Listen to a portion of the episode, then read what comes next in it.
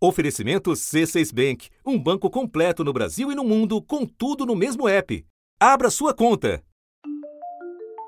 Entendemos ela uma oportunidade para a gente mostrar assim um Brasil real, um Brasil que cuida, um Brasil que cuida das suas florestas, que faz um trabalho de sustentabilidade. Assim, o ministro do Meio Ambiente procurou limpar a barra do governo às vésperas da mais importante conferência climática. Naquela altura, até o presidente da República parecia outra pessoa. Florestas são importantes para mim porque cobrem mais de 60% do meu país. Assumimos o compromisso de eliminar o desmatamento ilegal até 2030. Faço um chamado a todos os países para que ajude a defender todas as florestas.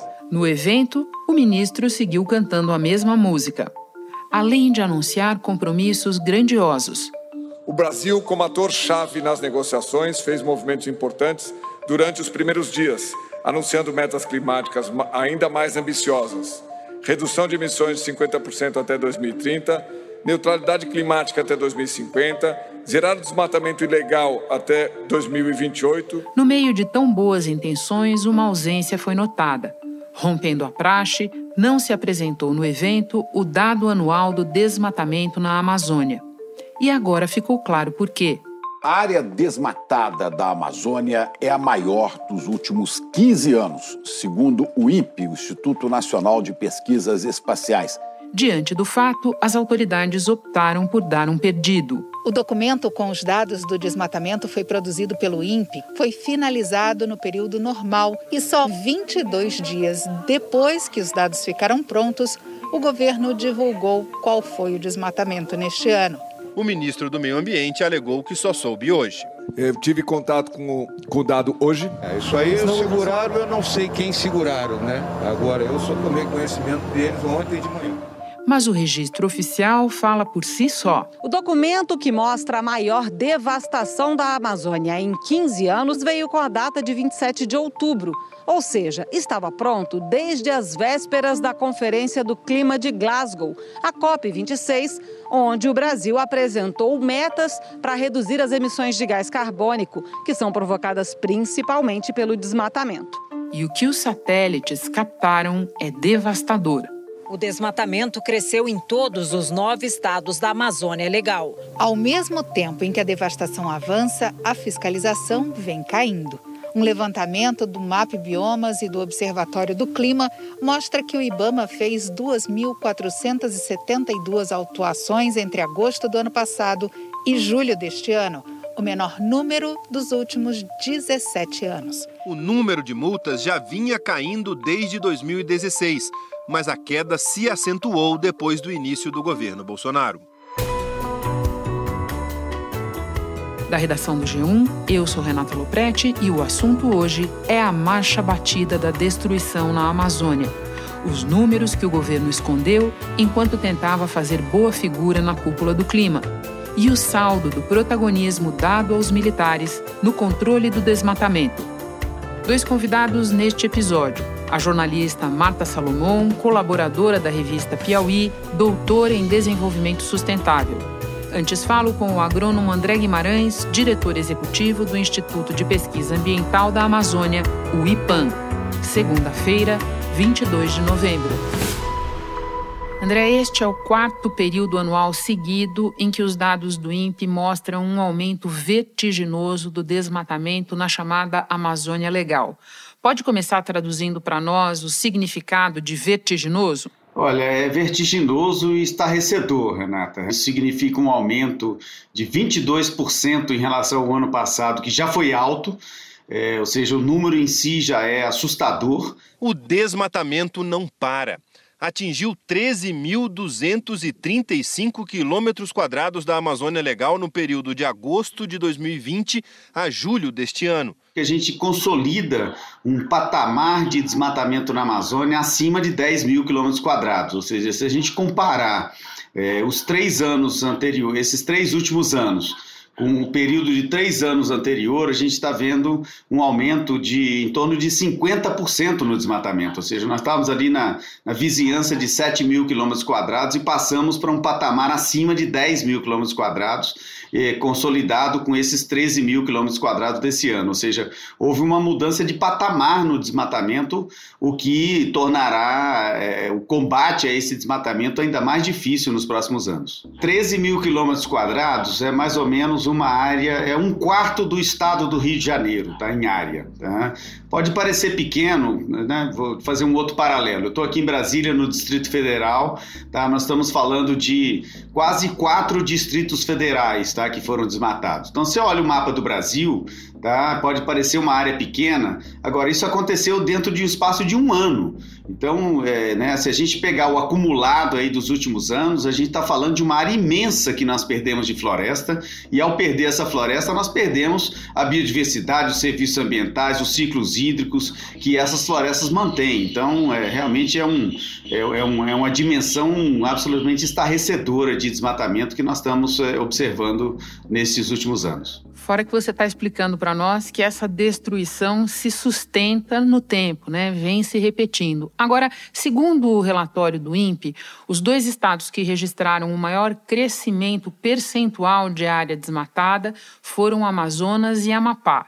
Lembrando para quem nos ouve, não é que eles sejam os mais devastados é onde o desmatamento mais cresceu nesse período. O que, que esses resultados revelam, André, sobre a forma com que o desmatamento vem avançando na região? É, esse é um dado bem preocupante, Renata, pelo seguinte: é, esses dois estados, o Amazonas e o Amapá, são tidos como aqueles estados mais bem preservados da Amazônia Legal, ou seja, os estados que têm o maior percentual de floresta ainda intacta.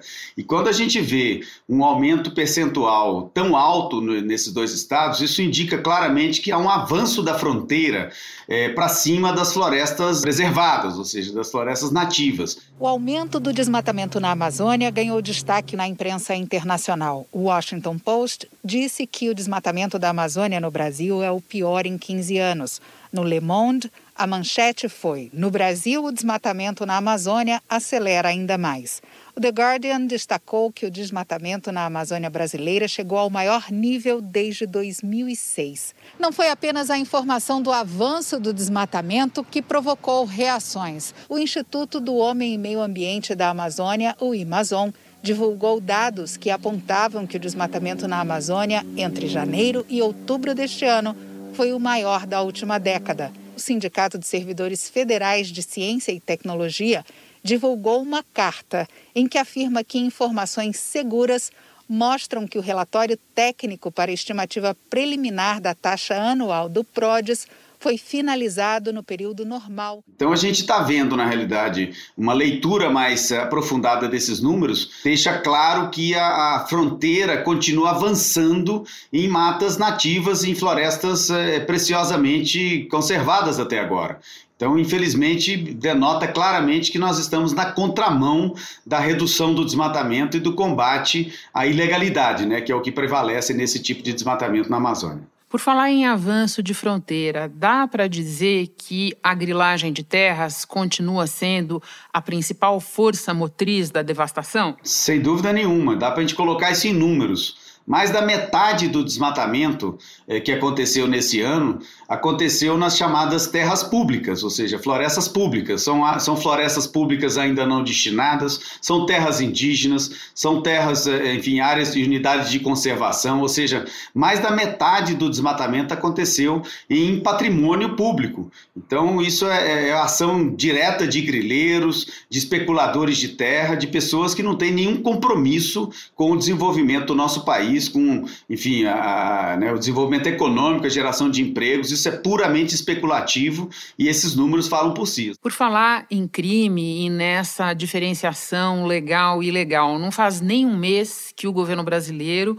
prometeu, diante dos olhos do mundo, zerar o desmatamento ilegal. Os dados do INPE não discriminam qual parte do desmatamento é ilegal, mas eu sei que vocês fizeram uma análise sobre isso.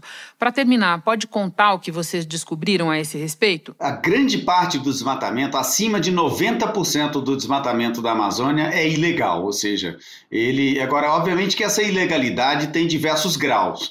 E eu gosto de dizer que dentro desse desmatamento ilegal tem aquele que é promovido, por exemplo, por um proprietário de terra que tem, a, tem o direito de desmatar, digamos, 20% da sua propriedade e desmatou 30%. Esse é um tipo de ilegalidade que precisa de ser combatida sim. Essa pessoa está em descumprimento com relação à legislação brasileira, com relação ao Código Florestal. Agora, o mais grave, no nosso entender, é aquele desmatamento que, além de ser ilegal, ele é criminoso, ou seja, é a subtração de patrimônio público de todos nós brasileiros, que é o desmatamento, é, enfim, executado por grileiros em terras públicas. Eu faço uma, um paralelo, Renata, entende? A mesma coisa de eu entrar num, num parque aqui na minha cidade, ou numa praça da minha cidade, e desparafusar um, um, um banco de praça, colocar na minha caminhonete e levar para casa, né? Então é, é, a mesma coisa, estão é, subtraindo, roubando patrimônio de todos nós brasileiros. André, muito obrigada pelas explicações todas, pela tua participação no assunto. Volte outras vezes. Será um prazer, Renata. É um prazer falar com você e com todos os seus ouvintes. Espera só um pouquinho que eu volto já já com a jornalista Marta Salomão. Com o C6 Bank, você está no topo da experiência que um banco pode te oferecer. Você tem tudo para sua vida financeira no mesmo app, no Brasil e no mundo todo a primeira conta global do país e atendimento personalizado, além de uma plataforma de investimentos em real e dólar com produtos exclusivos oferecidos pelo C6 em parceria com o JP Morgan Asset Management. Quer aproveitar hoje o que os outros bancos só vão oferecer amanhã? Conheça o C6 Bank. Tá esperando o quê? C6 Bank. Mata Salomão, para você vale o que eu costumo dizer ao Valdo Cruz quando ele vem ao assunto. Se for contar de quantos verões passados a gente se conhece na profissão, dá o episódio inteiro, Marta. Melhor nem.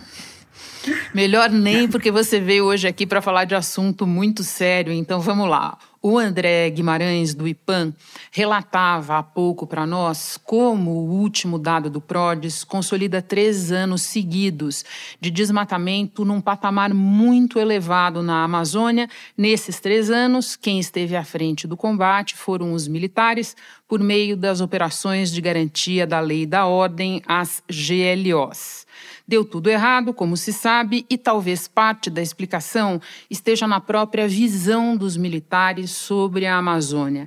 Pode contar, para começar, que visão é essa? É, acho que ele foi corretíssimo, né? A gente teve três anos aí de taxas de desmatamento acima de 10 mil quilômetros quadrados depois de um período de uma década com taxas abaixo disso, e esse período coincide com a entrada dos militares é, no comando do combate ao desmatamento da Amazônia. Eu acho, Renata, que os documentos do Conselho Nacional da Amazônia Legal, que passou a ser presidido pelo vice-presidente general Hamilton Mourão em 2020, no início de 2020, esses documentos dão um, um mapa da mina, assim, dão um roteiro do que, que é essa visão militar no comando da estratégia da Amazônia.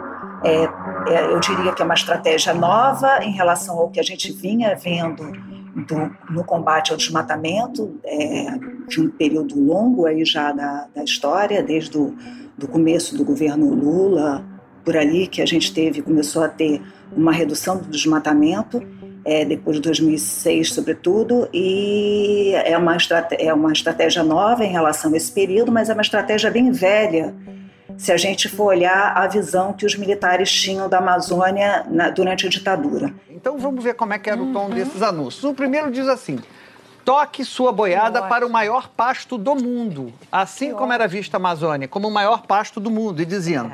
Na Amazônia, a terra é barata e sua fazenda pode ter todo o pasto que seus bois precisam. E ainda diz mais adiante ali: e para ir à Amazônia, você escolhe a ajuda que quiser, do Ministério do Interior. Então você vê ali que tem o gado e você vê ali o que me chama a atenção são a extração de madeira ali. Então uhum. era a mentalidade de vamos ocupar é, é, a Amazônia para você fazer a extração, para você levar a, a, a pecuária. Você está ali, a Amazônia tem dono, você é um deles. Esse uhum, era o slogan. Uhum. Amazônia tem dono, você é um deles. Isso é um anúncio de 72. Eles apresentam uma retomada dessa visão que se tinha da Amazônia da década de 70 que era ocupar para não entregar, né, uma, uma visão de que a Amazônia não é um território estratégico para o planeta alcançar a, o limite de emissão de gases de efeito estufa que a gente precisa alcançar para não ter eventos extremos piores do que a gente já tem visto. É, é um território, em vez disso, né, de um território estratégico para a gente conter as emissões de gases de efeito estufa, é uma visão que apresenta a Amazônia como uma fronteira a ser explorada, uma fronteira de recursos naturais, inclusive minérios, que precisam ser explorados. Então, uma visão completamente ultrapassada, essa visão é retomada, e eu acho que ela ajuda a explicar é, esse resultado que a gente já acumula aí nos três últimos anos. Mourão defendeu a atuação de militares durante a operação de garantia da lei e da ordem, que vigorou durante um período em que foi registrado o aumento da devastação. O vice apontou como motivo para a alta do desmatamento uma pressão migratória de outras regiões do país. O que acontece é o seguinte: existe uma pressão do avanço da, vamos dizer, não vou dizer da civilização, né? Um avanço das pessoas que moram no centro-sul do Brasil para áreas de terras não ocupadas na Amazônia. Né? Então há essa pressão. Vamos passar então da visão para a política pública. O que é que nós sabemos sobre a forma com que os militares atuaram na floresta nesses três anos? Além de o general Hamilton Mourão assumir a, a presidência do Conselho Nacional da Amazônia Legal, houve um movimento muito claro na política pública de repassar parte do orçamento que era destinado aos órgãos ambientais para as Forças Armadas. Então, como você falou, a gente teve em 2019 uma primeira Operação Verde Brasil, que é uma operação de garantia da lei e da ordem. Em 2020 a gente teve a Operação Verde Brasil 2, né? A Verde Brasil 1 foi em 2019, a Verde Brasil 2 em 2020 e agora mais recentemente a Operação Samaúma. A gente teve então desde maio de 2020 é, até abril de, de 2021, depois a retomada da Samaúma em junho de 2021 até agora, outubro de 2021, a gente teve a, o combate ao desmatamento subordinado, então, a um comando militar. Não era só um comando estratégico, foi uma, um comando que se traduziu em verbas públicas. Então, daquele dinheiro que o contribuinte paga, de impostos e contribuições, é, os militares tiveram em 2020 cerca de 370 milhões de reais. Isso é o dobro do que os órgãos ambientais tiveram nesse período, em 2020, para combater o desmatamento. E eu não estou nem contando nesses 370 milhões a compra daquele polêmico satélite que foi feita na virada ali de 2020, é, os primeiros movimentos para a compra desse satélite, que é um satélite comprado de uma empresa finlandesa e que ele é muito apropriado para é, ver, enxergar superfícies de gelo, que não é o que a gente tem na Amazônia. O governo federal reservou mais de 140 milhões de reais para comprar um satélite de monitoramento da Amazônia. Um trabalho que já é feito pelo Instituto Nacional de Pesquisas Espaciais, o INPE. O Ministério da Defesa confirmou à TV Globo os planos de compra. Disse que não haverá sobreposição de funções do INPE, mas sim complementariedade. E que a tecnologia SAR é capaz de enxergar o terreno mesmo que ele esteja sob nuvens. Houve toda uma um esforço para os militares assumirem o comando não só da estratégia, mas dos gastos públicos nessa área, com gastos duvidosos, né, de eficácia duvidosa, e eu acho que a prova está aí de que não deu certo. Bom, vamos continuar falando dessa montanha de recursos, porque você apurou e publicou em reportagem na revista Piauí que parte desse dinheiro foi gasto em coisas que não têm absolutamente nada a ver com combate ao desmatamento. Pode contar o que de mais impressionante você descobriu? Então, Renata, eu sempre quando olho para gasto público, e eu faço isso há muito tempo, né?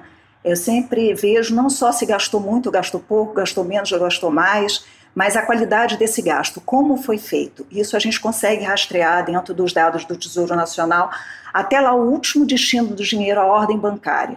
E nessas reportagens para a revista Piauí, é, a, a revista mostrou que não só teve muito dinheiro nas mãos dos militares, como houve uma qualidade duvidosa desse gasto. Então, numa das reportagens, a gente mostrou que é, parte do dinheiro da Operação Verde Brasil 2 foi gasta na reforma de quartéis que eram localizados fora do território da Amazônia. Houve muita compra de o que eles chamam de suprimento de aviação. São peças muito caras compradas por meio das comissões do Exército, da Aeronáutica no exterior, em Washington, na, na Europa, é, gastos de manutenção dessas aeronaves. Eu não vou dizer que o combate ao desmatamento não usa aeronaves, é lógico que usa, mas não houve uma, uma auditoria ainda se esse gasto, né, porque eles não cobram hora de voo dos militares, eles convertem isso em gastos com compra de equipamentos, manutenção das aeronaves, e foram gastos muito elevados. E se você for olhar lá na taxa de desmatamento para ver o resultado, a gente vê que não teve resultado, né? Agora, Marta, você também bateu numa outra rubrica que a gente tem batido aqui em vários assuntos: gastos sigilosos gasto sigiloso a gente não sabe para onde vai. É, eu questionei, entrei com um pedido com base na lei de acesso à informação, que é assim uma forma de maior pressão né, sobre as assessorias de imprensa que simplesmente muitas vezes ignoram né, os, as perguntas dos jornalistas e a gente não consegue saber o que foi feito desse gasto sigiloso, mas é, é fato que o combate ao desmatamento depende muito de ações de inteligência. Você precisa, é, você está lidando com uma atividade criminosa, né, num território muito grande, que precisa de atividade de inteligência. Mas essa atividade de inteligência é feita pelos órgãos ambientais. Ela que detecta o desmatamento e que vai atrás, por meio dos alertas de desmatamento, vai atrás de fiscalização. Então, essas, esses gastos sigilosos não foram para essa atividade de inteligência para o combate ao desmatamento propriamente dito. Entendo. No mês passado, chegou ao fim a terceira GLO da série, você até mencionou a Operação Samaúma. Bom, a gente pode se perguntar, depois de três anos, parou por quê? O governo teria reconhecido o fiasco dessa estratégia ou teve algum outro motivo? É, a minha explicação, aqui a explicação que eu consigo encontrar é que faltou dinheiro. A nova operação, denominada Samaúma, vai suceder à Operação Verde Brasil 2, que encerrou no mês de abril. A meta é reduzir o índice de desmatamento em 15% com relação ao ano passado. As Forças Armadas vão atuar em coordenação com o Conselho Nacional da Amazônia Legal, que é presidido pelo vice-presidente, o general Mourão, em articulação com os órgãos de proteção ambiental e segurança pública, e isso deve ocorrer até o dia 31 de agosto deste ano. Hamilton Mourão anunciou que a Operação Samaúma, que combate queimadas na região norte do país, será prorrogada. Eu conversei com o ministro da Defesa é, do recurso inicialmente solicitado, uma vez que ele demorou para chegar, sobrou recurso, então nós temos condições de estender aí por mais 45 dias, que é o período crítico. Né? E que não tinha tanto dinheiro quanto os militares é, queriam para fazer esse combate ao desmatamento. Eles são muito caros. Então, eu acho que não foi por um reconhecimento da ineficácia da ação dos militares, mas foi porque é, essas operações são muito caras, porque os gastos são duvidosos também, e, que faltou dinheiro para essa continuidade. É essa a explicação que eu encontro, Renata. Mata, para terminar, eu quero te ouvir sobre futuro. A gente tem falado bastante aqui no assunto sobre a centralidade da Amazônia para estabilizar a temperatura do planeta. O governo apresentou como meta, lá na COP26, o compromisso de zerar o desmatamento ilegal até 2028 e agora fala em usar as polícias em vez do exército para fazer esse combate.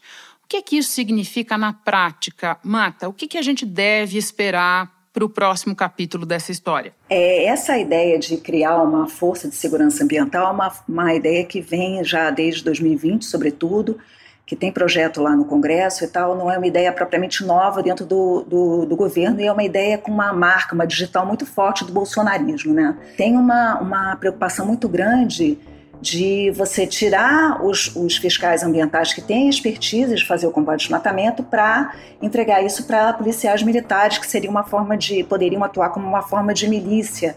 Eles não têm essa expertise e a, a hipótese com que eu trabalho é que é uma forma de garantir uma, um espaço dentro da, do Estado para um, um segmento de, de bases de apoio importante política do, do, governo Bolsonaro, né, que são os policiais militares.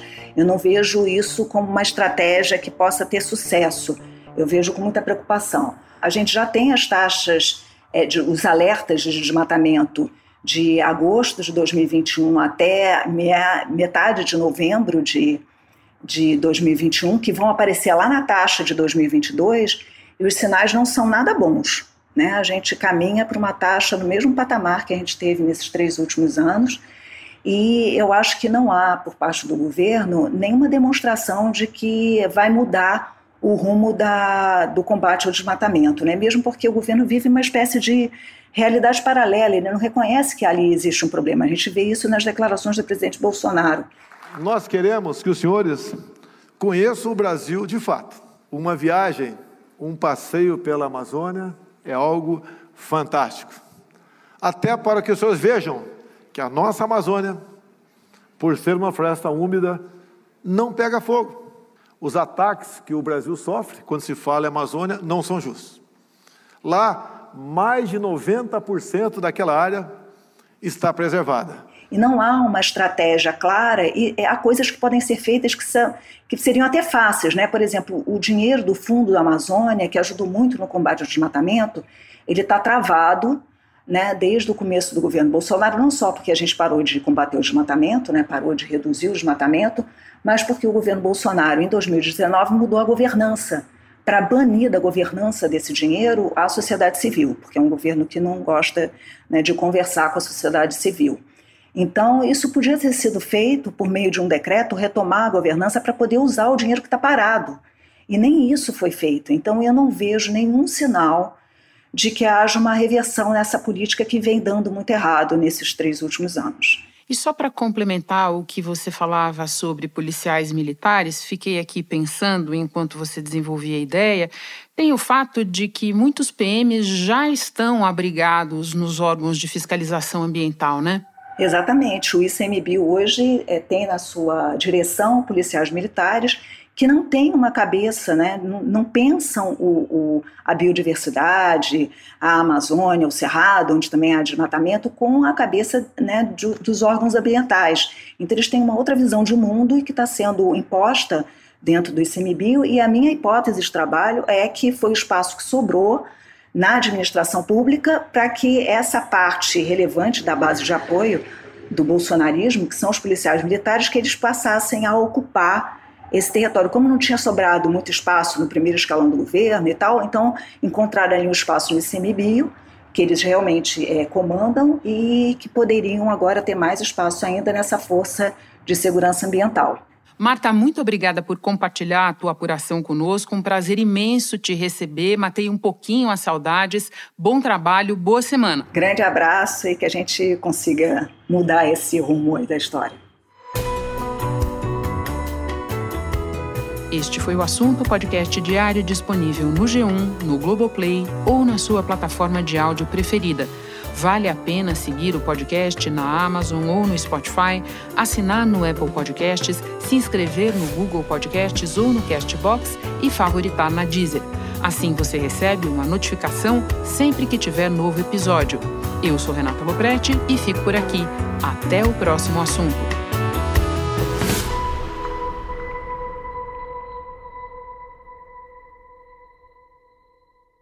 Você no topo da experiência financeira que um banco pode oferecer. Escolha um banco completo no Brasil e em qualquer lugar do mundo. Abra sua conta no C6 Bank.